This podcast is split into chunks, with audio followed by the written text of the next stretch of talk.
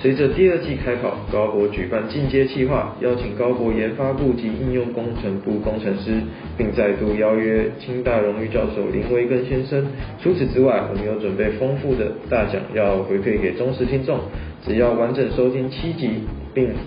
收集通关密语，就有机会获得 Beats 的无线耳机。另外，每集也加码要赠送出整箱的田中干面。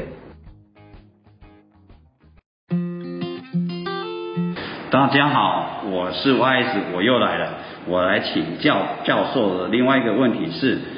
教授，什么是热扩散？扩散热又是如何产生呢？扩散热与热传导系数之间又有什么关系呢？好的，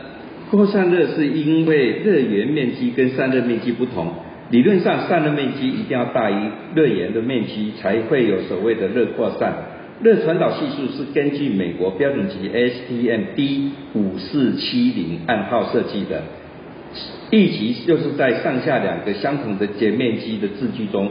那么这个字距是可以是下字距加热，上字距一热，或者是下字距一热，上字距加热，将不同厚度的受测样品夹在两个字距的中间，测得不同厚度下对不同功率的直线的趋势。由直线的斜率，便可以求得该受测样品的热传导系数 K 值。但请记得，D 五四七零是根据傅立叶热传导定律，也就是热必须要在相同截面积之下进行，才能够得到 K 值的。如果是散热面积大于加热面积，那么热必定往两边扩散，因此而增加它的以热能力。均温板就是利用此一原理增加它的散热面积，所以。均温板的热阻有两种，一为轴向热阻，